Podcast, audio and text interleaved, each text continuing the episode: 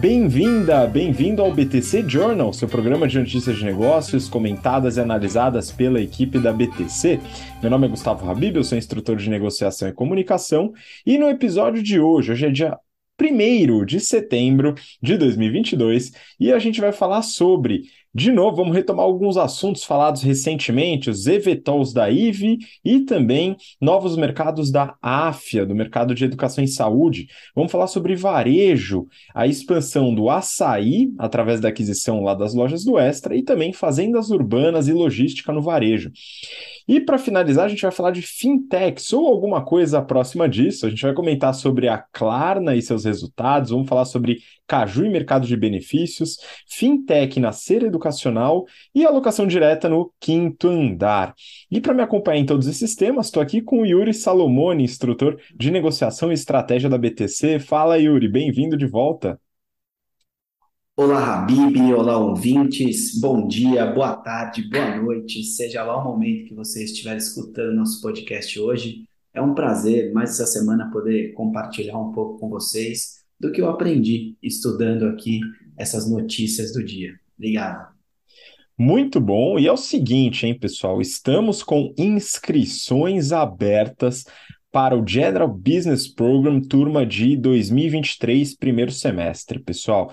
Então é o seguinte, já são praticamente 5 mil alunas e alunos que se desenvolveram no GBP, no nosso curso de business, voltado para o pessoal que está entrando no mercado de trabalho, para você que quer desenvolver sua carreira de forma acelerada e aprender muito em mercados como consultorias estratégicas, mercado financeiro, grandes empresas ou até startups. Então, você que tem interesse em se desenvolver com bastante conteúdo, análise crítica, muitos modelos, né, e bastante coisa interessante, análise de casos reais. Dá uma olhada lá no site, a gente está com o link na descrição, seja no podcast, seja no YouTube, onde quer que você esteja acompanhando, dá uma olhada. E também a gente abriu as inscrições para o Strategy and Finance, que é o nosso curso de business focado em estratégia e finanças corporativas, para você que já tem bastante experiência de mercado, lidera equipes, lidera áreas de negócios e tem interesse tanto no relacionamento com outros líderes, pessoas de diversas empresas, e essa mistura ela acrescenta muito para vocês e também para se aprofundar em temas que são fundamentais para uma tomada de decisão mais estruturada. Então, também aqui na descrição, link para o Strategy and Finance Program, dá uma olhadinha, né, para a gente poder se encontrar aí no primeiro semestre de 2023, que está chegando, hein, pessoal? A gente já está no mês 9, olha só, daqui a pouco acaba o ano, hein? O negócio está tá demorando um pouquinho, mas daqui a pouco vai, hein? E olha que ainda tem COP e eleições, enfim. Vamos lá, pessoal, a gente tem bastante coisa para falar, mas é o seguinte, viu, Yuri? O frio deu uma boa reforçada essa semana, né? Eu tô sentindo bastante, apesar de gostar do frio, mas vou te falar que uma boa peça confortável me ajuda bastante aqui.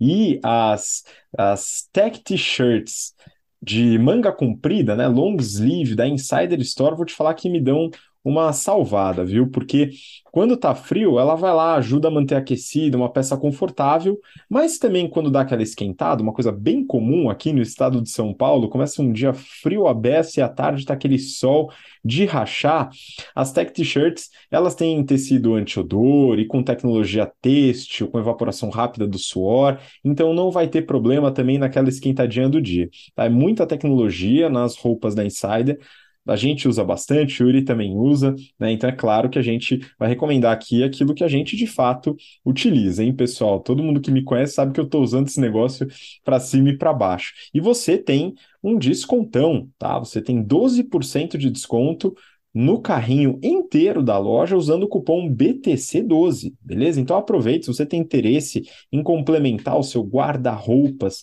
com, é, com, com peças de tecnologia têxtil, dá uma olhada também no link na descrição aqui do episódio, tá bom? Vamos lá, Yuri, a gente tem bastante coisa aqui para comentar e a gente vai retomar alguns assuntos que a gente falou recentemente aqui no BTC Journal. Eu vou começar com a primeira notícia aqui, que é do Brasil Journal. Quanto valem os carros voadores da IVE? O Santander fez as contas. Enfim, a gente falou sobre a IVE, sobre o mercado de eVTOLs. Né? É, o que, que é o eVTOL? Né? O, o veículo que faz pouso e decolagem vertical. Então, veículo elétrico que faz pouso e decolagem vertical, que é basicamente um carro voador elétrico. Né? É, e depois de muita atenção nossa aqui do BTC Journal, a Ivy começou a atrair olhares dos bancos, viu, Yuri? Então o pessoal está acompanhando a gente aqui para saber das novas tendências. É, e os analistas do Santander deram recomendação de compra para as ações da empresa. Né, então a IVE, lembrando, ela é uma subsidiária da Embraer, a Embraer tem mais ou menos 85% do capital da IVE. A IVE fez seu IPO, abriu seu capital através de uma SPAC, e desenvolve esses eVTOLs.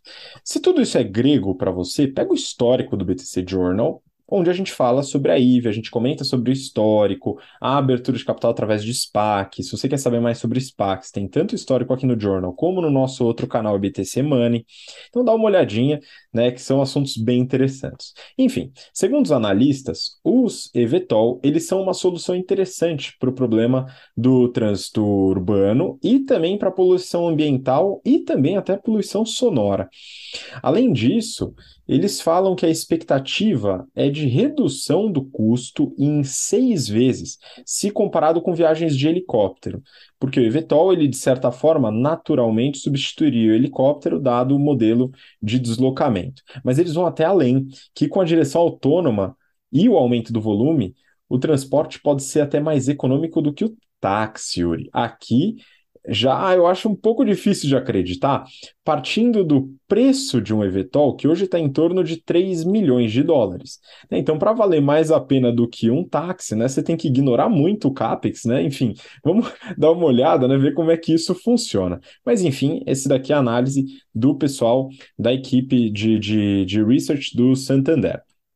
E eles colocam a recomendação de compra a um preço-alvo de 10 dólares e 50. O IPO da empresa foi a 10 dólares e hoje ela negocia a cerca de 6,20, caiu 40% aí o preço da ação desde o IPO. Então tem espaço para crescimento segundo eles. A tese de investimentos, Yuri, ela tem três pilares. O primeiro é o mercado endereçável de 102 bilhões de dólares até 2040, podendo dobrar até 2050. Aqui, pessoal, sempre tem um pouco de bruxaria. Quando a gente fala de mercado endereçável, é muito importante a gente fazer esse tipo de análise de quanto, né, até quanto o, o mercado consegue é, absorver, vamos dizer, quantidade de pessoas, né, o, o, a quantidade de viagens que, pode, que podem ser executadas. Isso vai levar em consideração o crescimento populacional, a renda da população e toda essa dinâmica. Então, tem uma série de premissas que são é, chutadas de certa maneira, né? E tem bastante variação, hein, pessoal? Tem uma análise, é claro que tem um modelo, o pessoal do Santander certamente faz certinho, até porque tem muitos alunos nosso lá, então eles aprenderam a fazer, mas é, eles é, precisam partir de algumas premissas que têm altíssimas possibilidades de erro, tá? Eu até volto para o caso, por exemplo, da Netflix, né? Que, se eu não me engano, recentemente eles lançaram o seu mercado endereçável de 4 bilhões de pessoas, né? Que poderiam ser usuários de, do, do seu streaming.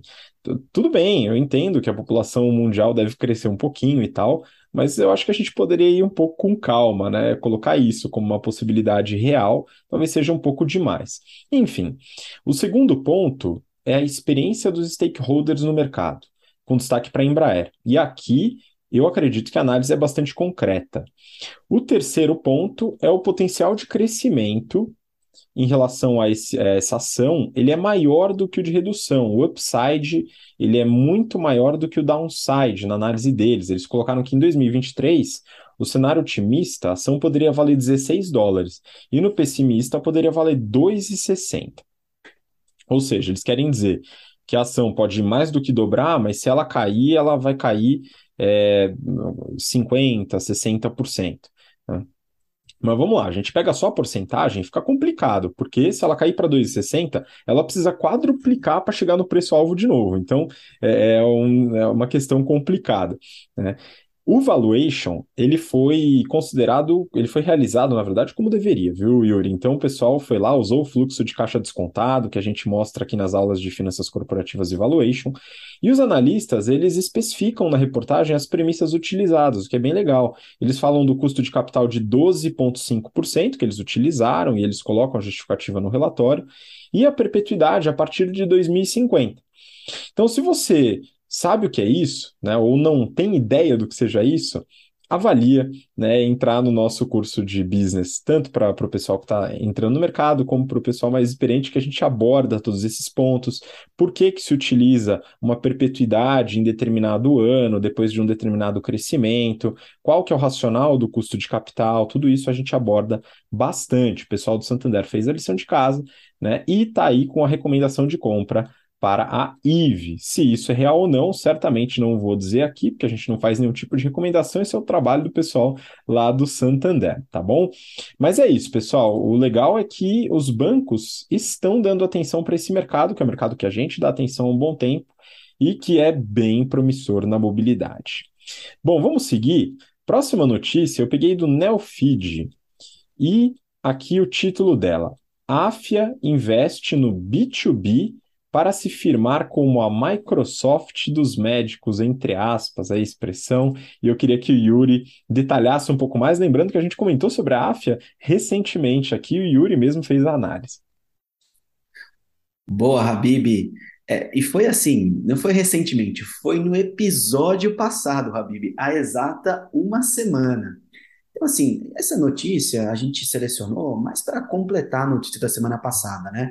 Lembrando que a semana passada era o report de lucro líquido em torno de 100 milhões de, de dólares lá, de, de reais, desculpa. Então, beleza. É, para completar essa notícia, vamos entender onde eles vão usar esse dinheiro, o que eles vão fazer com essa grana toda, né? Um pouco do histórico, entre julho de 2020 e maio de 2022, foram 11 aquisições. Façam suas contas aí, dá praticamente uma aquisição a cada dois meses. Habib, tô lembrando da Magazine Luiza, fagocitando todo e qualquer tipo de empresa. O pessoal da AFIA aparentemente está um pouco mais estruturado e o cálculo de sinergia deles está bastante conservador, mas mesmo assim temos de tomar cuidado e acompanhar. Essas aquisições todas somaram 500 milhões de reais. Bom, isso mostra o apetite da AFIA em ir além da educação na área de medicina. Hoje ela é avaliada em 1,1 bilhões de dólares, B de bola, esse grupo ele quer se tornar a Microsoft dos médicos, como você relatou, isso por palavras próprias deles. Eles disseram isso.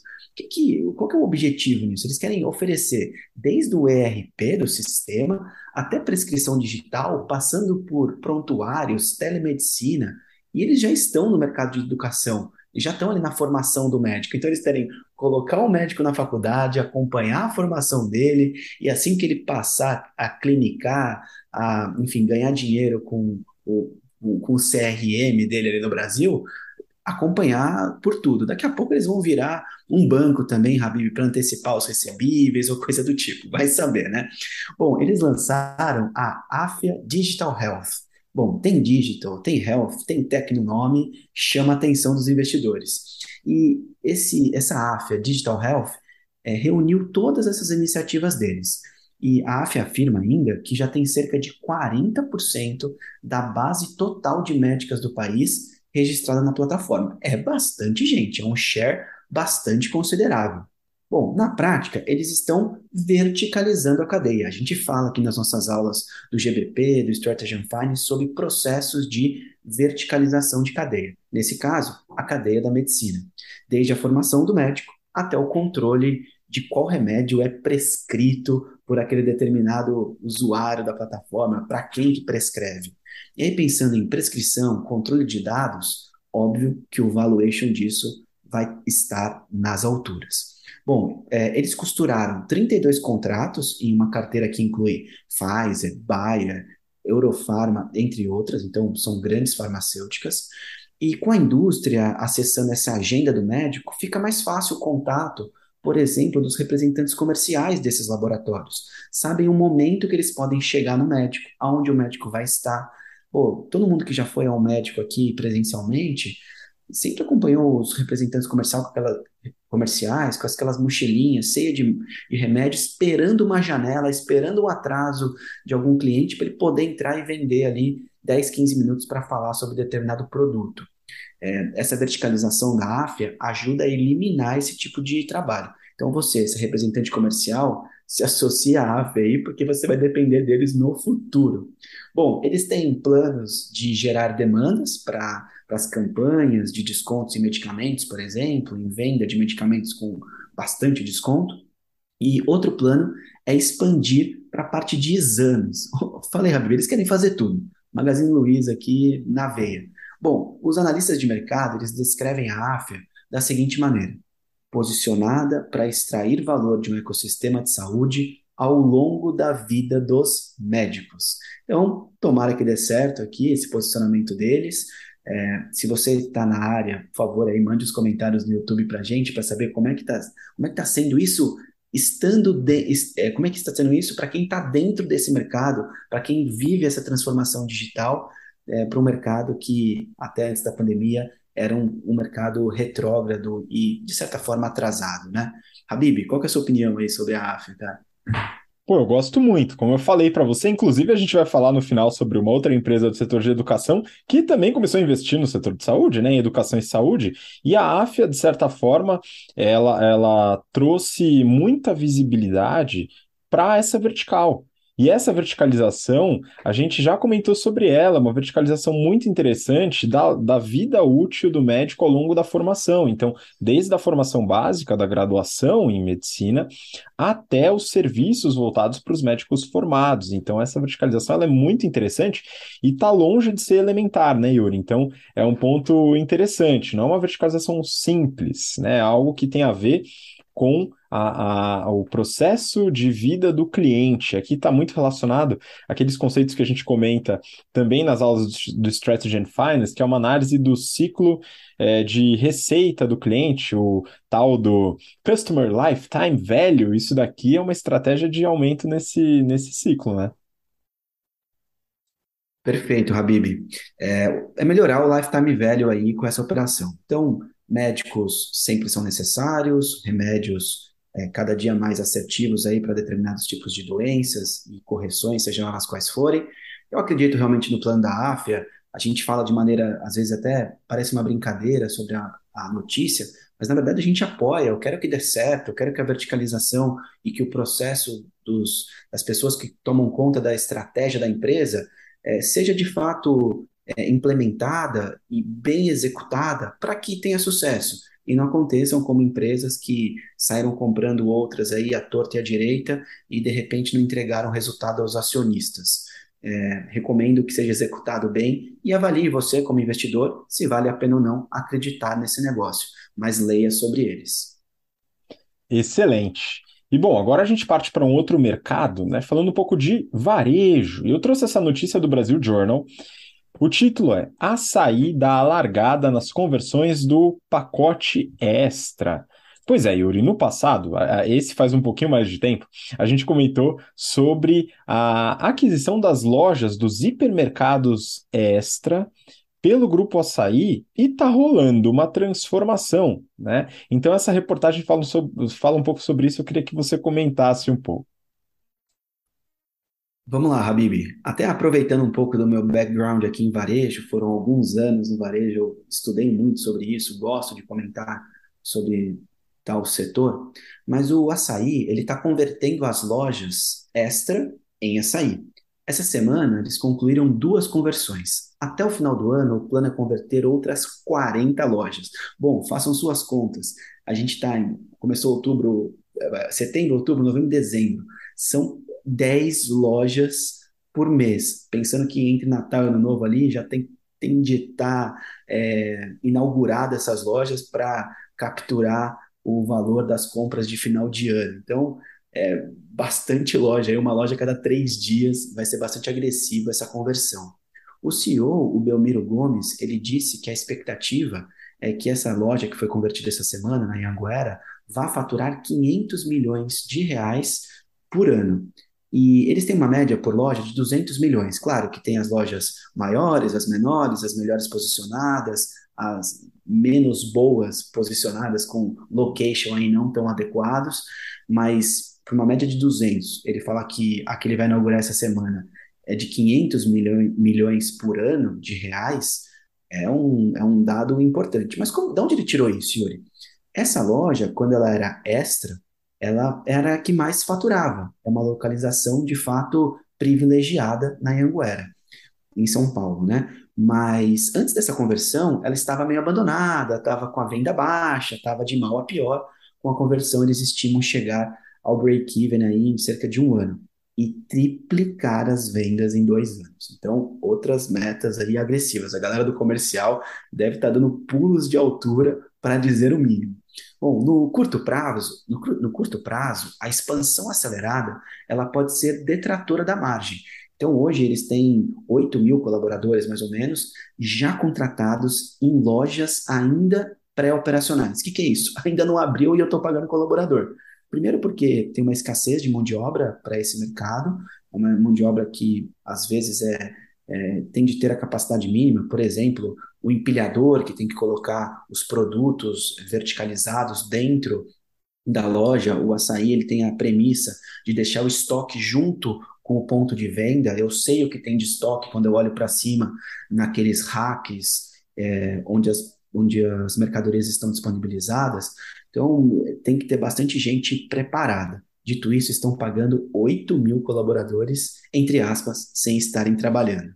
Bom, no, no próximo report, o Açaí, inclusive, vai divulgar os custos dessas lojas pré-operacionais separado, para poder dar visibilidade entre lojas aí com investidor, eh, dar visibilidade ao investidor das lojas é, que, eles, que eles conceituam aqui como parque normalizado e as lojas pré-operacionais.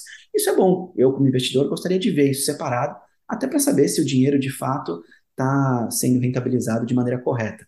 Aí eu crio expectativas sobre a rentabilidade do futuro desse determinado negócio. Lá na frente, é, eu sei como as lojas do parque normalizado vão performar. Eu crio expectativa, invisto ou não.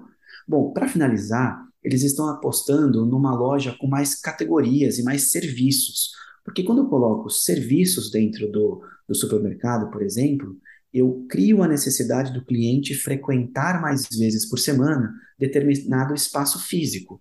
É, eu, lógico, a gente faz compras aí cada 15 dias, um mês, talvez tem gente que faça toda semana, por exemplo, perecíveis, frutas e vegetais, mas se eu coloco o serviço agregado a isso, eu crio no cliente a necessidade de frequentar aquele lugar e unir todas as partes é, necessárias na vida num lugar só. Eles é, têm essa premissa. E com essas conversões, com essas aberturas previstas até o final do ano, o açaí deve chegar a dezembro com 265 lojas já operacionais. É um número bastante grande, Habib. Pois é, muito interessante esse movimento também, né? A gente vê é, é, algumas, alguns grandes players do varejo é, realmente investindo em presença de marca, em experiência de loja. Isso tem a ver com uma discussão que a gente teve na semana passada, se eu não me engano, foi semana passada, em relação à modernização da experiência de loja no varejo. E a gente falou de um caso na semana passada, se eu não me engano, foi de uma empresa que está é, não está tendo uma boa experiência, ainda está com varejo bastante retrógrado. Eu quero que você dê uma olhada no episódio passado aí, você que não acompanhou, para ver do que, que a gente está falando. Eu vou seguir para a próxima notícia, Yuri, que é do Neofeed. As fazendas, entre aspas, que estão ajudando a abastecer redes como Walmart, Whole Foods e a Amazon Fresh. Lembrando que a Amazon Fresh, né, a loja física da Amazon, para quem achou que ela ia ficar no digital eternamente, né, não é. Mas eu acho legal aqui, Yuri, porque além da sua experiência no varejo, você também tem experiência na cadeia de valor. Eu também tenho, né? Então a gente trabalhou em algum em, em alguma área do supply chain e a gente sabe o quanto isso é, é importante para a rentabilidade de um negócio. Inclusive, eu bati um papo com o pessoal da Unicamp de Limeira, eu estava em Limeira ontem, né? Então, um abraço para o pessoal da Unicamp de Limeira. A gente bateu um papo lá é, com, com vários alunos e a gente falou um pouco sobre as possibilidades de mercado dentro de supply chain. Então, para você que tem interesse em desenvolver nessa área, é uma área que tem muito espaço, porque a gente vai ver o quanto isso é importante. Yuri, comenta um pouquinho dessa novidade, entre aspas, aí, da cadeia de valor nesse varejo que tem itens que não duram tanto assim. Vamos lá, Habib. Só para o seu comentário não ficar no vazio aí em relação à cadeia de valor, eu empreendi na vida e eu tenho uma transportadora, então é parte das atividades que eu pratico. Adoro a cadeia de suprimento, adoro a cadeia de fornecimento e logística, é algo que tenho na veia aí, é, desde a época que meu pai bancava os meus custos com a empresa que ele criou. Mas vamos lá. É, Habib, a autossuficiência é sinônimo de liberdade. Essa é uma frase que o alemão Erez Galonska, CEO da, Inf da Infarm, é, nos disse aqui na entrevista ao Neofit. Esse alemão, em 2004, aos 21 anos de idade, começou a investigar como poderia produzir a própria energia, capturar sua própria água, cultivar o seu próprio alimento. Eu acho que ele antecipou a pandemia aí, ele quis se isolar do mundo, falou, deixa eu me virar sozinho, deixa eu ver como é que é isso. Bom, ele estudou uma forma de cultivar sem terra e descobriu a hidroponia, que basicamente é essa técnica, ela usa as raízes suspensas em meio a um líquido com é, esse, essas raízes são apoiadas num substrato inerte e são alimentadas com uma mistura de água e sais essenciais. Bom, ele, com o irmão e um sócio israelense, em 2013, fundaram a Infarm. É uma startup das fazendas modulares mais avançadas, com capacidade de escalar rapidamente e é uma, uma implantação tranquila de acordo com descrição, as descrições deles. Eles têm a ambição de, se, de tornar as cidades autossuficientes na produção de alimentos, e a Infarm faz do corredor de um supermercado, ao andar de um arranha-céu, ou a um espaço vazio de um galpão, uma lavoura de cultivo de vegetais e frutas. É, ao final do ano passado, com um aporte de cerca de 300 milhões de dólares, a empresa ela se transformou no primeiro unicórnio europeu do sistema do setor aí de fazendas indoor, também chamadas de fazendas urbanas. Esse setor está em ebulição, é, com muito espaço para crescer. E aí, poxa, como é que eu sei disso? Como que eu concluo isso? Em 2050, a população mundial ela deve chegar a 10 bilhões, com B de bola, de pessoas dado o crescimento vegetativo aí do mundo. É, disso, 80% viverão em cidades. Para alimentar toda essa gente, será preciso mais comida nas próximas quatro décadas, ou seja, nos próximos 40 anos, do que nos últimos 8 mil anos. É um número absolutamente impressionante. Atualmente, para quem não sabe, 80% do solo adequado para a agricultura no mundo está comprometido. Então, onde é possível plantar, eu planto. Disso, 15% estão inutilizados pelo uso inadequado. Não houve rotatividade de culturas, não houve uma, um cultivo adequado e matou a terra. Bom, para finalizar, aproximadamente 14% de todo o alimento produzido globalmente é perdido entre a colheita e a chegada ao varejo. 17% são perdidos em cadeias longas demais. Então o produto estraga, o produto oferecível não tem tempo de sair da lavoura e chegar ao mercado, por exemplo. As fazendas indoor, elas poderão ajudar na solução desses problemas de transporte, cadeia longa e de desperdício de comida. Poxa, no mundo que é, muitas pessoas passam fome, tem problemas de alimentos, a gente não pode desperdiçar o alimento.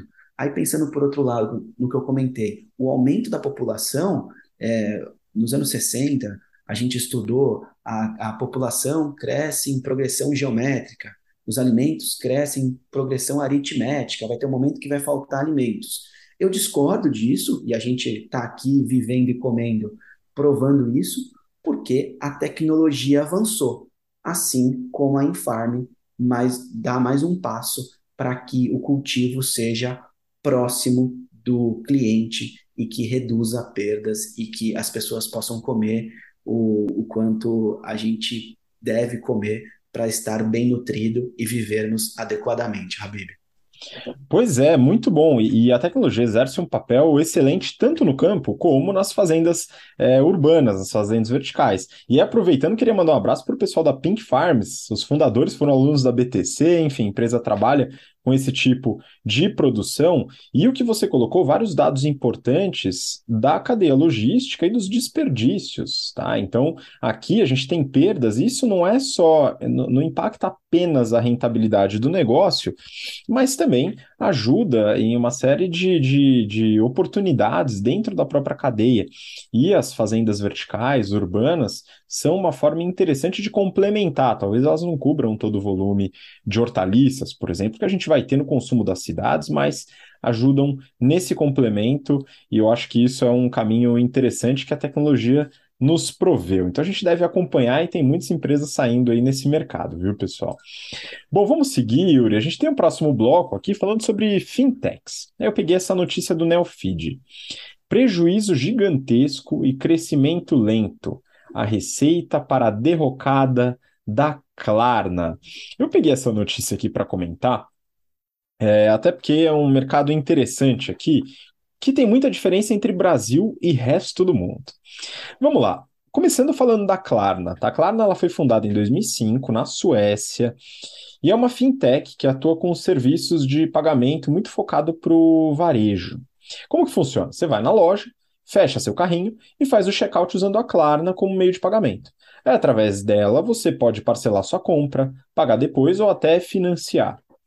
Aí beleza, você está ouvindo a gente em português e deve estar tá pensando, pô, grande novidade. Isso acontece no Brasil há muitos anos. Pois é, no Brasil, a Klarna não é novidade para ninguém e esse modelo de negócio também não, porque todo mundo faz. Mas no resto do mundo não é assim, pessoal. Se você vai comprar um equipamento, um eletrônico, alguma coisa em qualquer outro lugar do mundo, essa questão de 12 vezes, né, de você dividir, de você financiar, parcelar, não é comum. Mas a Klarna está trazendo isso.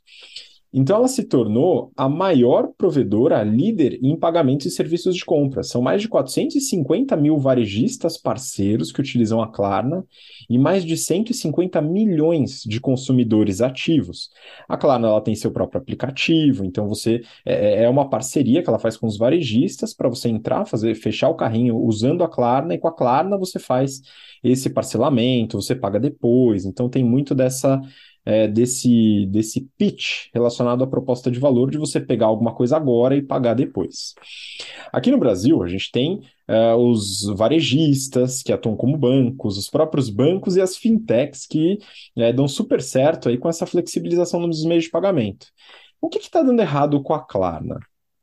Bom, a empresa ela foi a fintech mais valiosa da Europa, já avaliada em 46 bi de dólares, com B de bola.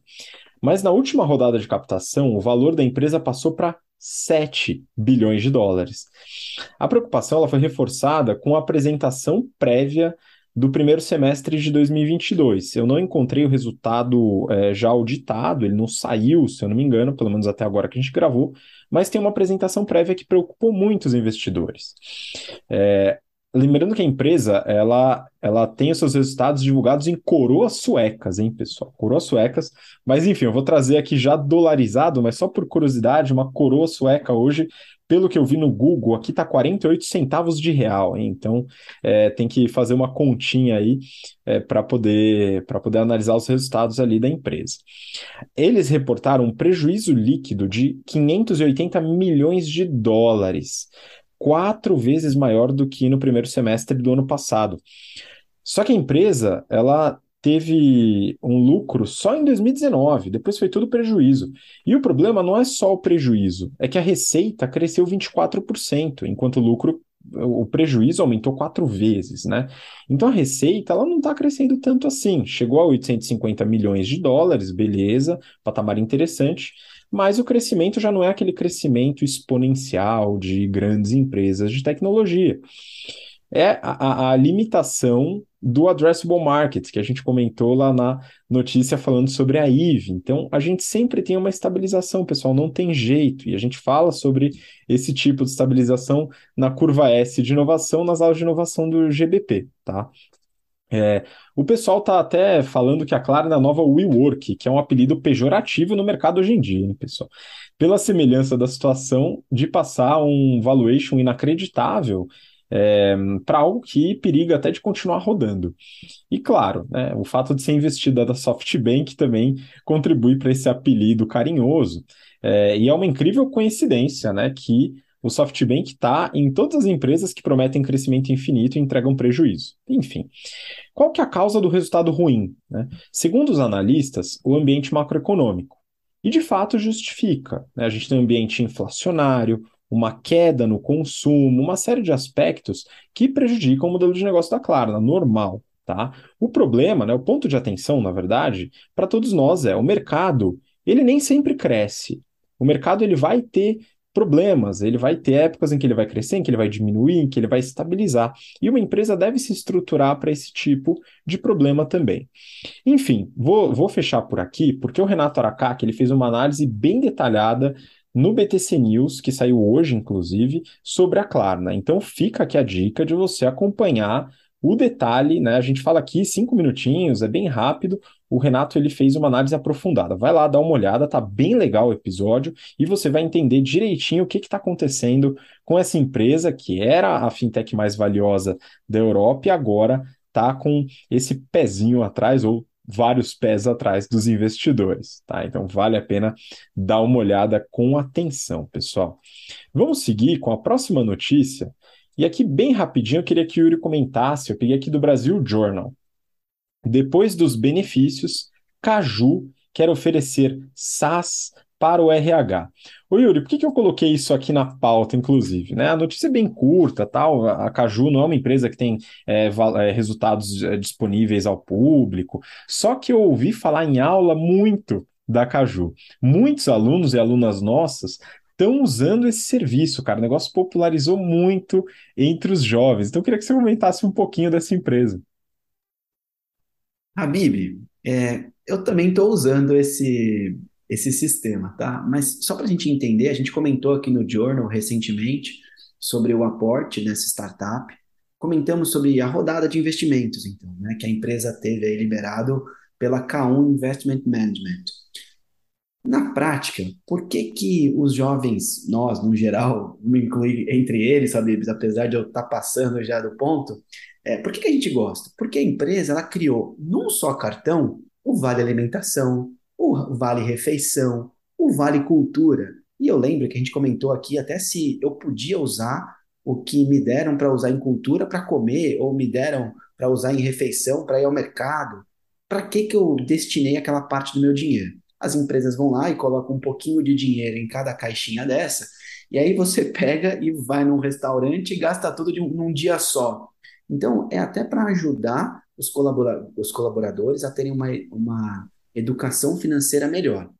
Mas é, eu acredito que seja por isso, Habib, que os nossos alunos e muita gente, inclusive eu, é, tá usando. Porque, cara, eu posso pegar ah, o que eu poderia usar para cultura e comer, ou o que eu poderia usar para comer, eu levo marmita de repente no trabalho, eu uso para viajar, enfim. E além de permitir que o usuário destine o dinheiro é, de uma parte para outra que mais interessa. Bom, isso nós discutimos bastante aqui quando falamos de cultura e afins, mas olhem só os números, né? No ano passado, a empresa transacionou cerca de 1,5 bilhões de reais. É, a empresa agora ela quer aumentar o portfólio, óbvio, e buscar novas fontes de receitas. Vai ser o vale o quê, Habib? Vale educação, vale livro? Qual que é o próximo vale que a Caju vai utilizar aí para fomentar e ter mais clientes na sua base. Um ponto interessante aqui sobre isso é que quando você pega a Sodexo, por exemplo, que é de vale refeição e vale alimentação, é regulado por um, por um sistema. Sem regulamentação, que é o que a, onde, a lacuna onde a Caju entrou, provavelmente a competição fica desleal. É o famoso processo da isonomia, competição é, com as mesmas bases. É isso que a Sodexo, por exemplo, tem criticado da Caju. A briga é para gente grande, Habib. A gente vai acompanhar aqui as cenas dos próximos capítulos e dividir com os nossos ouvintes. Excelente, ó. E a sua ideia eu acho que é genial, hein? Vale Educação tem que entrar nesse negócio, viu, pessoal? Não que eu tenha qualquer conflito de interesse nesse aspecto, viu? Que fique bem claro. Claro que eu tenho conflito de interesse, né, pessoal? Tô aqui na BTC, que é uma escola de negócio, e pra gente seria ótimo ter essa possibilidade também. Então, pessoal, pensa aí só um pouquinho, né?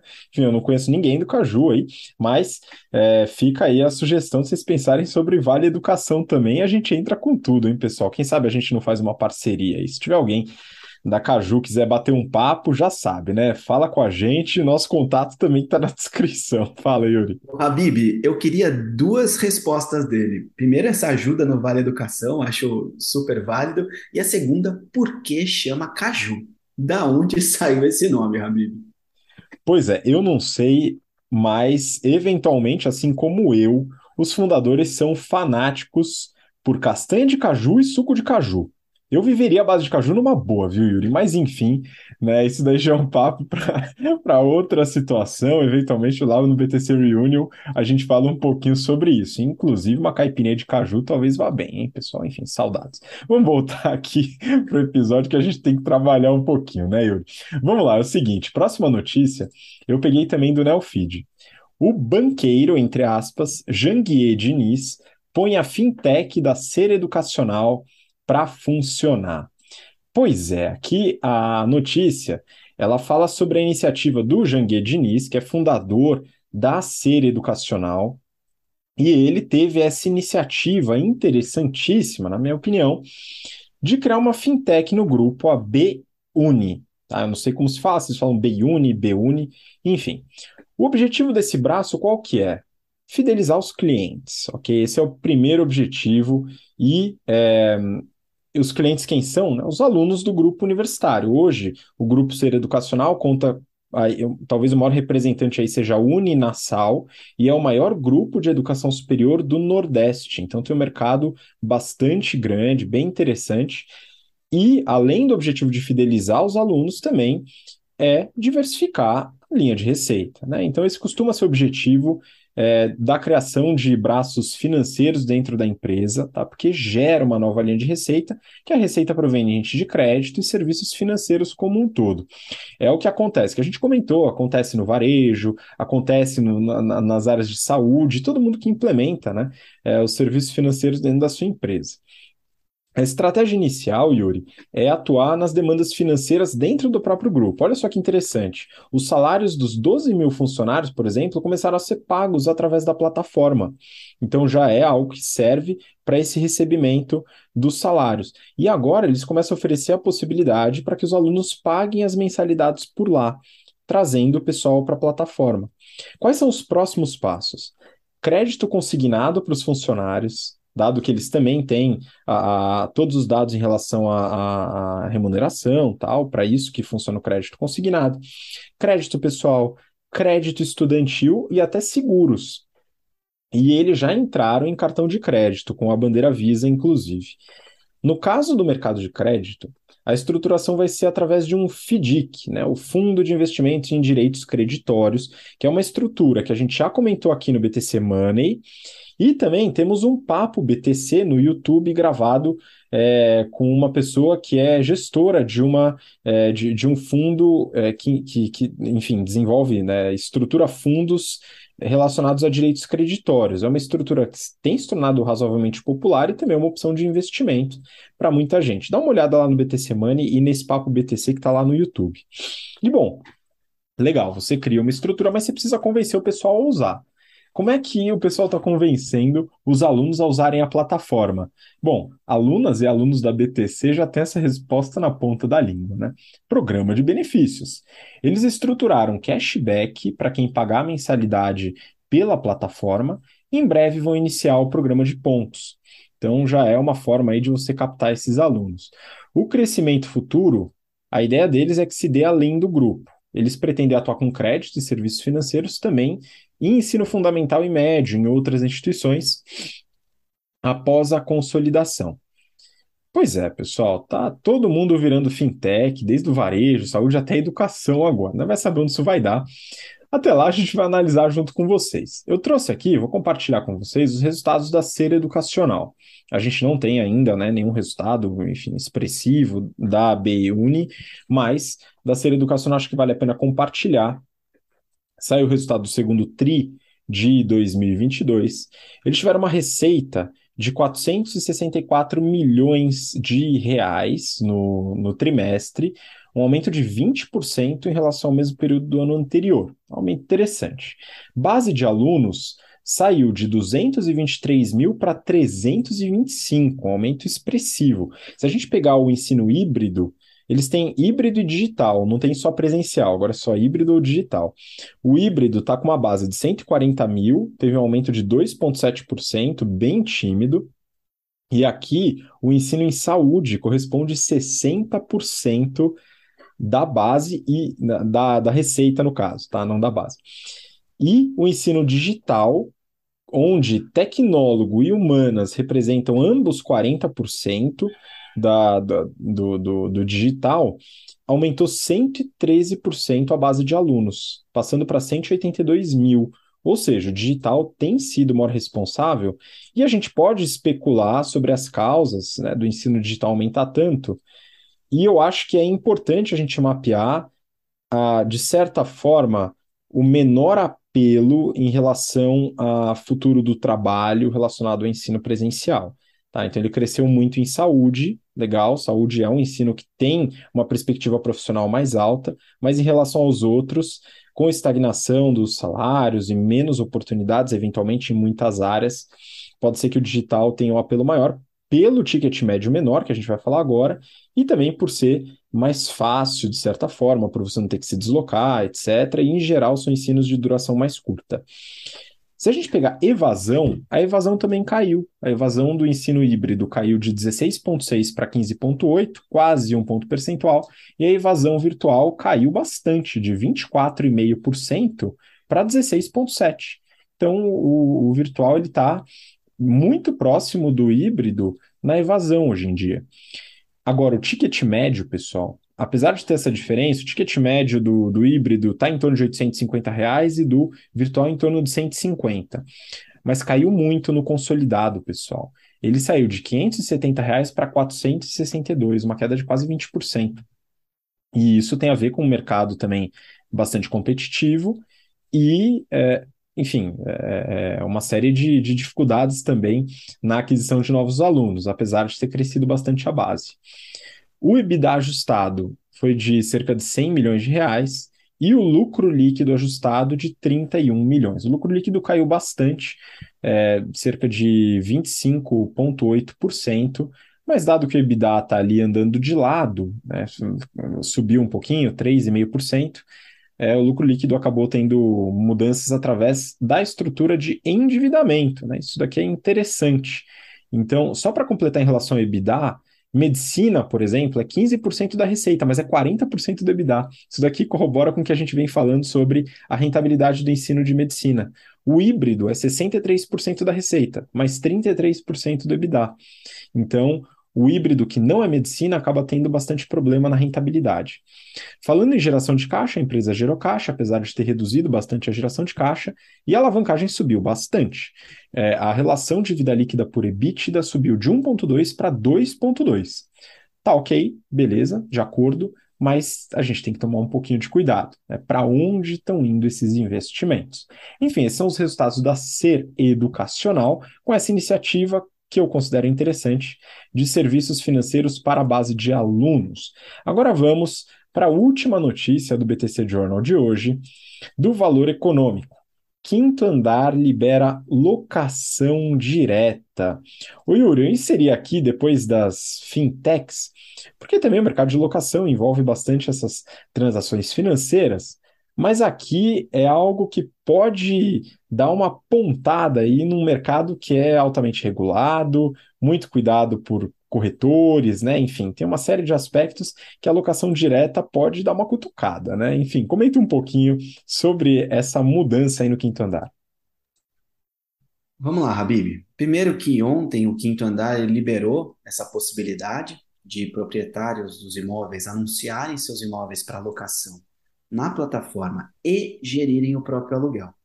Gerir o próprio aluguel não era possível quando você alugava até ontem, até antes, um dia antes de ontem, é, que você se alugasse pelo quinto andar, é obrigado a pagar ali para eles de 8,5% a 9% do valor da locação para que o quinto andar administrasse e também garantisse aí a, a eventual inadimplência do inquilino do seu imóvel. Com essa nova feature, seu portfólio de imóveis aumenta bastante. Hoje, são cerca de 185 mil contratos sob gestão da empresa. Com os testes, apenas em 10 dias de testes desse serviço, a quantidade de propriedades listadas aumentou 7%. Quando eu penso numa empresa de growth, que tem que manter o seu, o seu crescimento para ter valor, é, é importante eles mudarem o portfólio, adequarem o seu serviço para manterem aí os números e os indicadores adequados ao que eles prometeram. Aqui, o risco para o quinto andar é perder parte de uma, de uma linha de receita que é a famosa receita recorrente, a de administração dos imóveis. É, poxa, a gente sempre pensa nos negócios e tenta criar receita recorrente. Aqui, o quinto andar pode perder a receita recorrente de parte dos seus negócios. Então, ao passo que aumenta a quantidade de, de transações, eventualmente pode perder uma linha considerável aí do seu expressiva do seu PNL. É, aqui o quinto andar ele é, tenta captar clientes que têm, por exemplo, muitos imóveis e que já contam com uma estrutura para administrá-los. Tem famílias que vivem de rentabilidade de imóveis, já tem ali o seu family office administrando os seus empreendimentos. É, é esse tipo de cliente que eles querem captar, porque olha que interessante, né? Eles foram procurados por essas pessoas para poderem anunciar na plataforma, mas não queriam pagar por essa administração, dado que ele já tem essa estrutura. Bom, o quinto andar ele tenta crescer, tenta buscar novos clientes e essa pode ser uma boa solução para os próximos tempos. E só para finalizar, Habib, é, eu, eu, como investidor de imóveis, quando eu analiso uma coisa dessa, é interessante, porque ele está abrindo um leque de opções para quem tem imóveis e só quer fazer parte do só quer é, usar parte do projeto como um todo, não quer usar o projeto inteiro. Então, o quinto andar ele foi feito para verticalizar a cadeia da locação e venda, mas ele agora separa essa verticalização em partes, em bullet points, para que os, os usuários possam tomar as suas decisões, possam usufruir da parte que lhes interessa, Habib. Pois é, isso de fato aumenta a base de imóveis locáveis, né? Que o quinto andar tem. Isso pode ser interessante para muita gente que busca e usando uma plataforma que pode facilitar, que as pessoas gostam de buscar e tal. Enfim, chacoalhando ainda mais a concorrência com as outras plataformas de locação, né, as tradicionais, enfim, que muita gente vai atrás. Então, Quinto Andar dando mais um passo para fortalecer o mercado de locação. E é bem interessante analisar esse mercado. A gente falou recentemente já sobre Quinto Andar, sobre a Loft entrando no mercado de locação também, ainda que é, de forma um pouco mais incipiente, mas muito forte na venda e compra de imóveis, e o mercado de Construtex como um todo, que a gente acaba abordando aqui, sendo que esse nome, né, enfim, a gente vai, vai acostumando com esses nomes, viu, Yuri? Mas essa foi a última notícia do BTC Journal de hoje, então queria muito agradecer sua participação de novo, conhecimento compartilhado, aí o aprendizado todo. Obrigado, Yuri. Obrigado, Habib, obrigado a todos os ouvintes que estão com a gente até este final aqui. Um prazer é, ter estado nesta bancada por mais essa semana e até a semana que vem. Muito obrigado e obrigado você que acompanhou a gente até agora, pelo interesse e pela paciência. E a gente se vê, claro, na próxima semana para mais um episódio do BTC Journal. Um grande abraço, até lá. Tchau, tchau.